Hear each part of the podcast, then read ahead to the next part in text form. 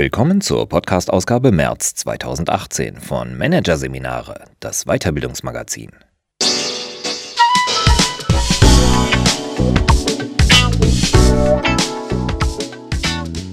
Weitere Podcasts aus der aktuellen Ausgabe behandeln die Themen Verkürzte Arbeitszeiten kann weniger mehr bringen und Kommunikation im Job. Frauen reden anders, Männer auch. Doch zunächst Zukunftsforscherisches Management. Führen im Futur 2 von Friederike Müller-Friemaut. Wie geht man mit dem Wandel in der VUCA-Welt um? Die meisten Unternehmen passen sich ständig den Veränderungen an und sind im Dauerchange. Zukunftsforscherische Unternehmen stehen bereits woanders. Sie reagieren nicht auf das Heute, sondern gestalten das Morgen.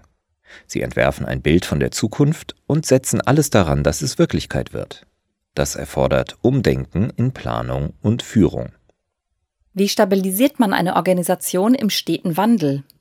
Auf jeden Fall nicht durch Ziele und Strukturen, denn die müssten in unserer durch Volatilität, Ungewissheit, Komplexität und Ambiguität geprägten VUCA-Welt dauerverändert werden. Tatsächlich ist dieser Dauerchange das, was aktuell in europäischen Unternehmen passiert. Doch nicht ein ständiges Reagieren auf den äußeren Wandel ist die tragfähige Lösung, denn sie verhindert Routinen und macht instabil. Viel durchschlagender ist ein unternehmensinterner Dauerwandel, der sich stabil am Morgen orientiert und nicht hektisch und kurzfristig an dem, was sich heute gerade vor den Türen des Unternehmens vollzieht. Es gilt, sich unabhängig zu machen von den Ereignissen draußen. Und das geschieht, indem die Organisation eigenständig definiert, was wäre morgen ein wünschenswerter Zustand für einen Teil der Welt und wie können wir dazu beitragen, dass dieser Zustand eintritt? Unternehmen, die so denken, sind zukunftsforscherische Unternehmen. Zukunftsforscherische Unternehmen entwickeln einen Vorgriff auf diejenige Zukunft, die sie selber für wünschens- und lebenswert halten und die sie realisieren wollen, und dann richten sie ihre gesamte Organisation darauf aus. Sie denken vorwegnehmend über den Futur 2, die vollendete Zukunft. In XY Jahren wird das und das eingetreten sein und haben verinnerlicht, radikales Zukunfts- und Change Management bedeuten, dass man selbst zum Gestalter wird, der Ereignisse schafft, die aus dem Zukunftsbild hergeleitet und veranlasst sind. Solche Unternehmen beginnen eine eigene Evolution. Zukunftsforscherisches Denken und Handeln unterscheidet sich damit von den Methoden des klassischen Zukunftsmanagements. Denn letztere bilden immer eine Reaktion auf Prognosen möglicher Entwicklungen, während zukunftsforscherische Unternehmen selbst Aktionen in Richtung eines Zielzustands setzen. Das bringt mit sich, der Unternehmenszweck wird nicht in der Sache gesucht, Möbel herstellen, Autos bauen oder Menschen beraten, sondern in der Zeit.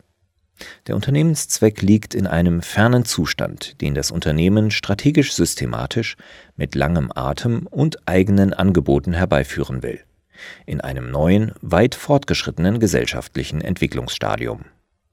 Apple beispielsweise ist seit seiner Gründung auf diese Weise ausgerichtet. Das Unternehmen geht davon aus, Technologie verschmilzt mit menschlichem Denken und Handeln in maximaler Tiefe. Wir werden in ferner Zukunft dank Maschinen den menschlichen Geist und die menschliche Kreativität in extremer Breite und Tiefe ausschöpfen und nutzen können, für ganz unterschiedliche Zwecke. Was welche Technologien erfordert? Solche, die ultra leicht zu bedienen und in hohem Maße menschenangepasst sind. Deshalb entwickelt Apple Betriebssysteme und Applikationen, die Technik anthropomorph, also menschenähnlich machen. Die Geräte wurden zunächst immer kleiner und ästhetischer, verloren Knöpfe und Schalter zugunsten der Wischtechnik, inzwischen sprechen sie mit uns, erkennen uns und werden bald über emotionale Intelligenz verfügen. Noch weit radikaler stellt sich Elon Musk mit seiner Raumfahrtfirma SpaceX zukunftsforscherisch auf. Die Vorstellung des CEOs, wir sollten uns darauf einrichten, irgendwann woanders zu leben als auf der Erde. Was neuartige Raketen-, Mobilitäts- und Transportsysteme für das Weltall voraussetzt. Der Internetriese Google wiederum nimmt in Gedanken bereits vorweg, wir werden in Zukunft 150 Jahre leben, was welcher Bedingungen bedarf. Unter anderem, dass Menschen nicht mehr an Krebs sterben. In seinem Zukunftsforschungslabor Google X sowie bei Calico forscht Google deshalb daran, Krebs und Zellalterung zu besiegen. Die Beispiele zeigen, In zukunftsforscherischen Unternehmen geht es primär um die Macht einer Idee. Die Betriebswirtschaftlichkeit stellt sich darauf ein und die Organisation funktioniert als resilientes System, das in seiner Stabilität und Elastizität anderen Organisationen überlegen ist, sofern das Management insgesamt auf drei Feldern umdenkt und sein Handeln und Denken konsequent an diesen Neubewertungen ausrichtet. Erstens Neubewertung von Zielen und Leitbildern.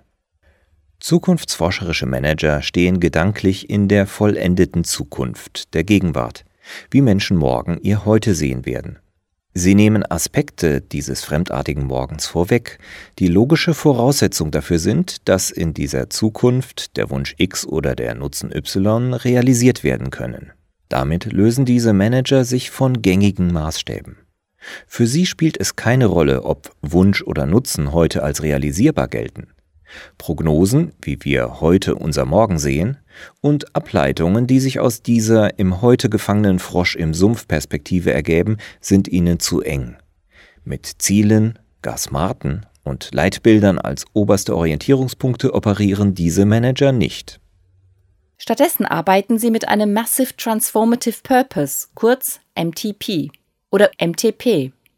MTPs ersetzen Leitbilder, Mission Statements und Marktvisionen sowie die sich an solchen Langfristzielen orientierende strategische Planung.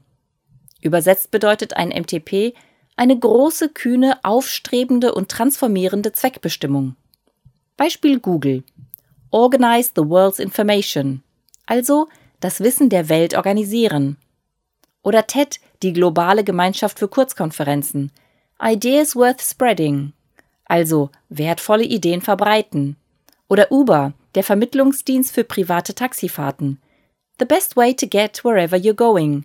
Also die beste Art, dorthin zu gelangen, wohin immer du willst. Bisher hatten Zielbilder die Funktion, das Unternehmen sachlich inhaltlich auf einen erwünschten Zustand einzuschwören und dadurch zu orientieren. Europäische Unternehmen denken so. Ihnen geht es um die Konfrontation von Ideal mit Realität.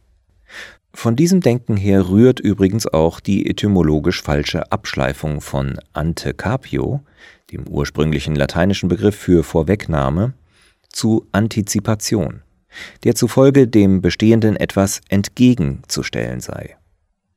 Im logischen Sinn richtig für die reine Vorwegnahme ist jedoch der Begriff Antizipation, weshalb er in diesem Text auch so verwendet wird. In europäischen Unternehmen sieht das Zieldenken so aus. Zumeist werden dem Ist-Zustand Wachstumsziele entgegengestellt oder künftige Kunden- oder Leistungswerte, verknüpft mit einer Jahreszahl. XY-Umsatz im Kundensegment Z bis zum Jahr 2000X. Oder man fokussiert auf Worthülsenleitbilder wie wir beziehen unsere Stärke aus engagierten Mitarbeitern. Für Zukunftsunternehmen sind solche klassischen Leitbilder nicht nur wirkungslos, sondern gefährlich. Denn es ist unklar, ob das anvisierte Ziel in ein paar Jahren überhaupt noch sinnvoll ist. Wenn sich zum Beispiel in einem für das Unternehmen wichtigen Teil der Welt die politischen Verhältnisse ändern, könnte sich die Vision globales Unternehmen bis 2030 erledigen.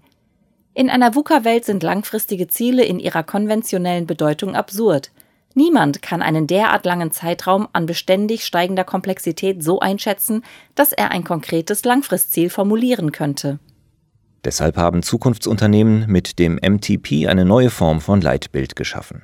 Der MTP ist ein Leitbild, das auch unter VUCA-Bedingungen nützlich ist und sich derart extrem und derart flexibel zeigt, dass selbst bei starkem Wachstum das Leitbild hinreichend bedeutsam und es gleichzeitig wert bleibt, dass man alles versucht, es zu erreichen. So will Google nicht die beste Suchmaschine der Welt werden, sondern das Wissen der Welt ordnen. Eine unendliche Aufgabe. Und die TED-Konferenz möchte nicht Benchmark für inspirierende Konferenzen werden, sondern Ideen weitergeben, die es zu verteilen lohnt. Auch dies eine never-ending Story. Paradox formuliert könnte man sagen, Ziel eines MTP ist es, Ziele zu vermeiden und trotzdem zu orientieren. Die Kunst besteht darin, keinesfalls zu konkret zu werden, zum Beispiel Zahlen, Daten, Fakten zu nennen, was jeder betriebswirtschaftlich denkende Unternehmer aber als Bedingung eines guten Leitbildes betrachtet, weil man sonst den Fortschritt nicht messen könne.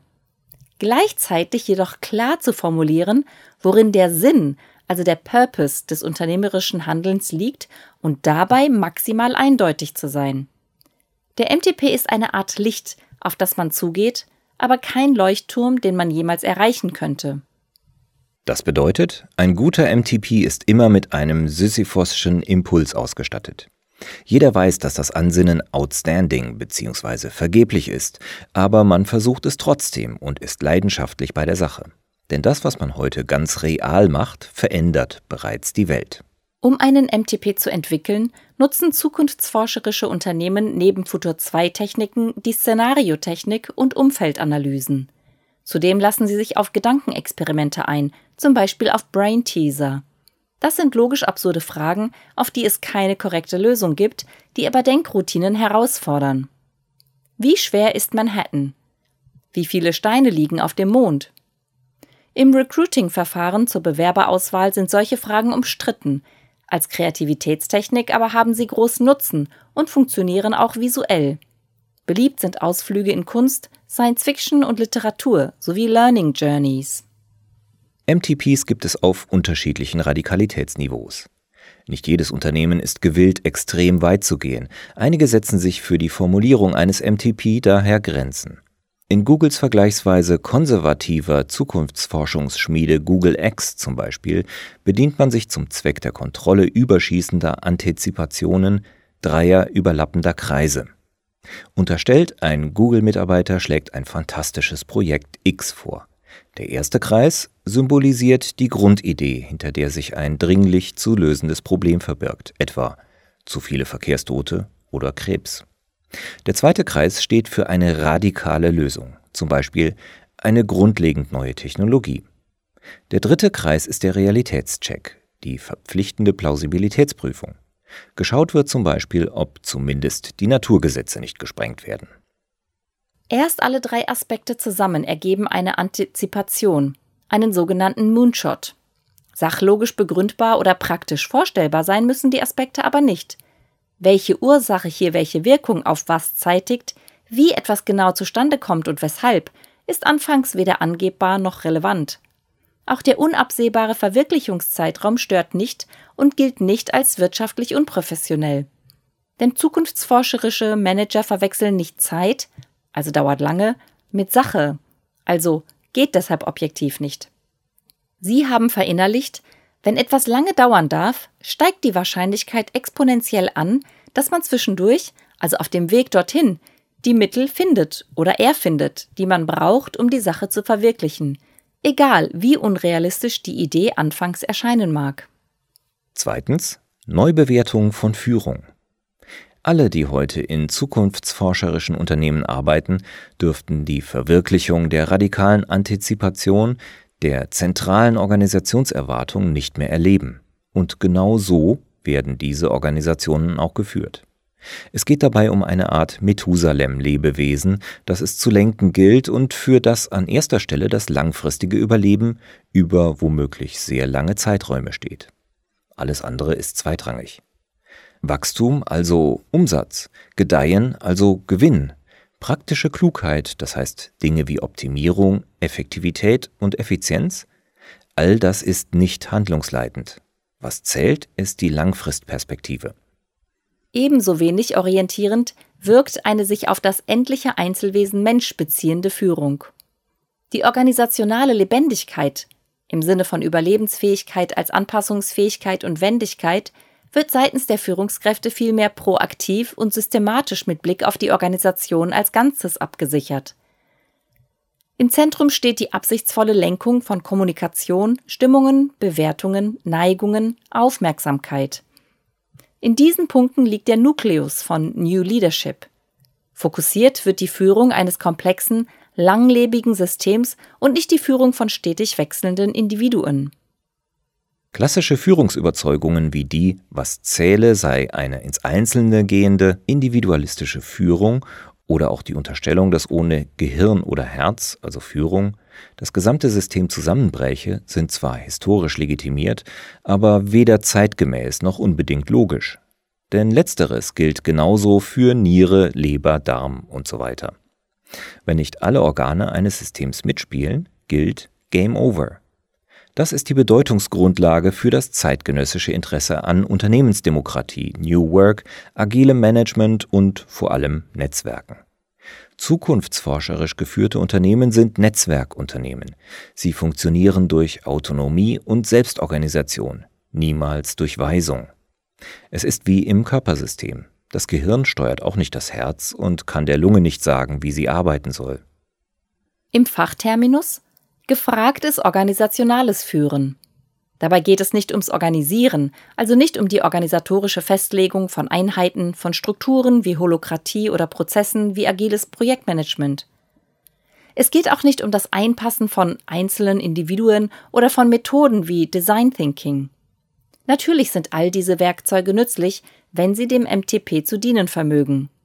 Doch bedeutet gute Führung nicht, Menschen einfach so mit irgendwelchen konkreten Methoden zu überziehen und sie dazu anzuleiten, sondern ihnen prinzipiell, lebensspannenübergreifend als Gattungswesen bestmögliche Bedingungen für eigenes Denken, Entscheiden und Handeln zu bieten. Alles andere, vor allem fachliches Arbeiten, können die Mitarbeiter selbst. Führung muss Mitarbeitern erlauben, in der Zeit persönlich zu wachsen. Geführt wird also über Zeit, und dies durch Führung des Organismus als Ganzem, als System. Die Steuerung dieses Gebildes geschieht qua Kommunikationstechnologien, speziellen Kommunikationsmethoden, Verhaltensökonomik, Behavioral Architecture und komplexitätswissenschaftlichen Entscheidungshilfen. Führung trägt penibel dafür Sorge, dass all dies auch genutzt wird. Das ist alles. Zu den konkreten Hilfen organisationaler Führung zählen Algorithmen, in unterschiedlicher Weise versetzen Algorithmen ein Unternehmen zum Beispiel in die Lage, die Nachfrage auf dem Markt zu prüfen, bevor das Produkt entwickelt wird. Die Maßgabe lautet, ein Zero Latency Enterprise zu schaffen. Ein Unternehmen ohne Latenz, ohne Wartezeiten, in dem die Zeit zwischen Idee, interner Akzeptanz und Implementierung praktisch verschwindet.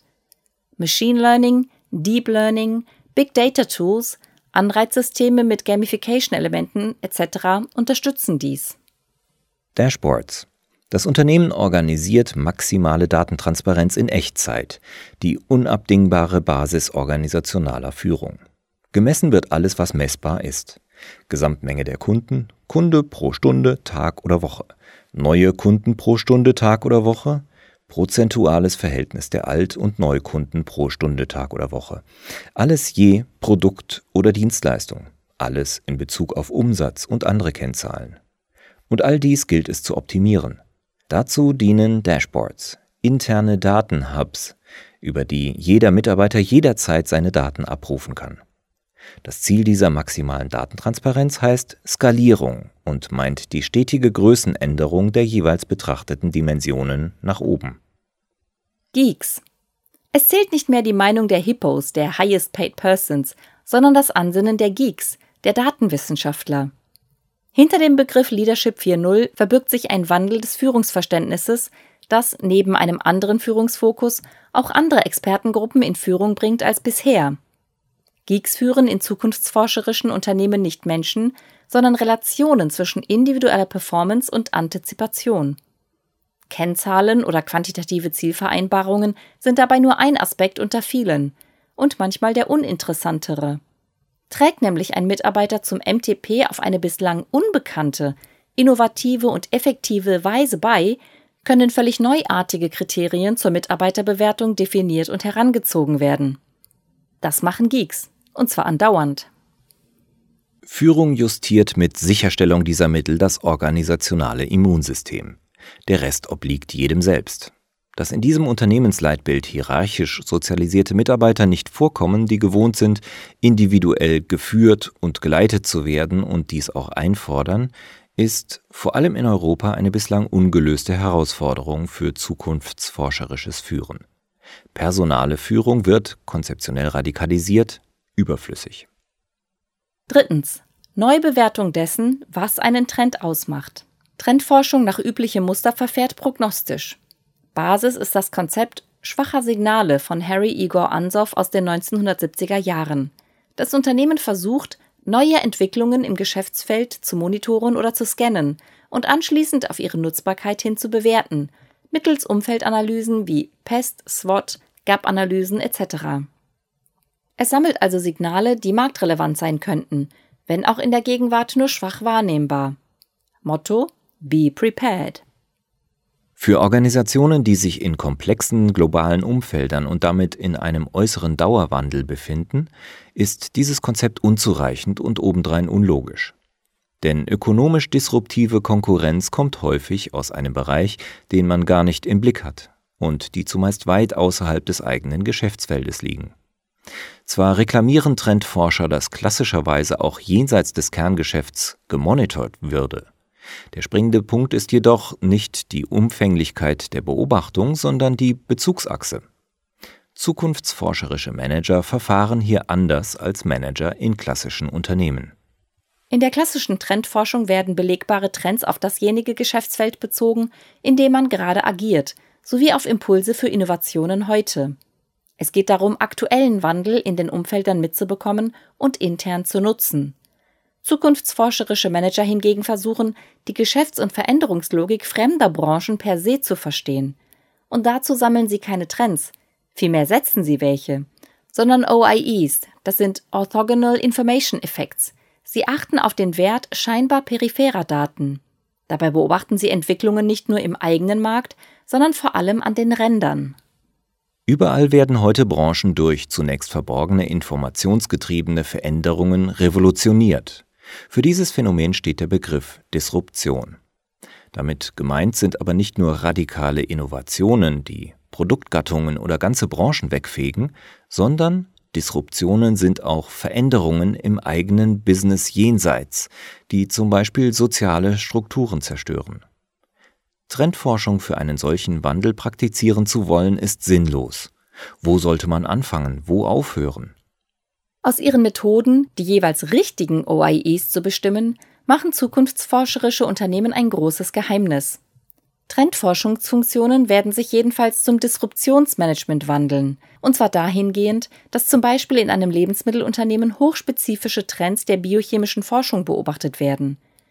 Oder dass in einem Mobilitätskonzern Technologietrends der NASA in den Blick geraten.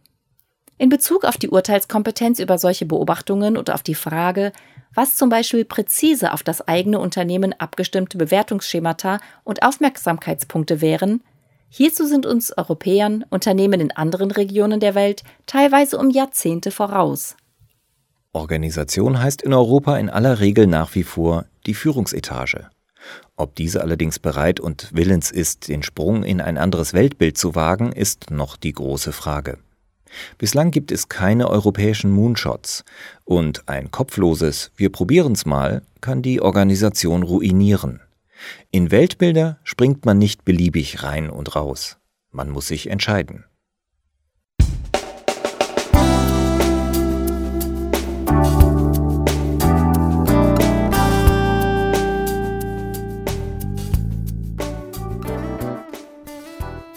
Sie hörten den Artikel Zukunftsforscherisches Management. Führen im Futur 2 von Friederike Müller-Friemaut. Aus der Ausgabe März 2018 von Managerseminare. Produziert von Voiceletter. Weitere Podcasts aus der aktuellen Ausgabe behandeln die Themen Verkürzte Arbeitszeiten kann weniger mehr bringen und Kommunikation im Job. Frauen reden anders, Männer auch. Weitere interessante Inhalte finden Sie auf der Homepage unter managerseminare.de und im Newsblog unter managerseminare.de/blog.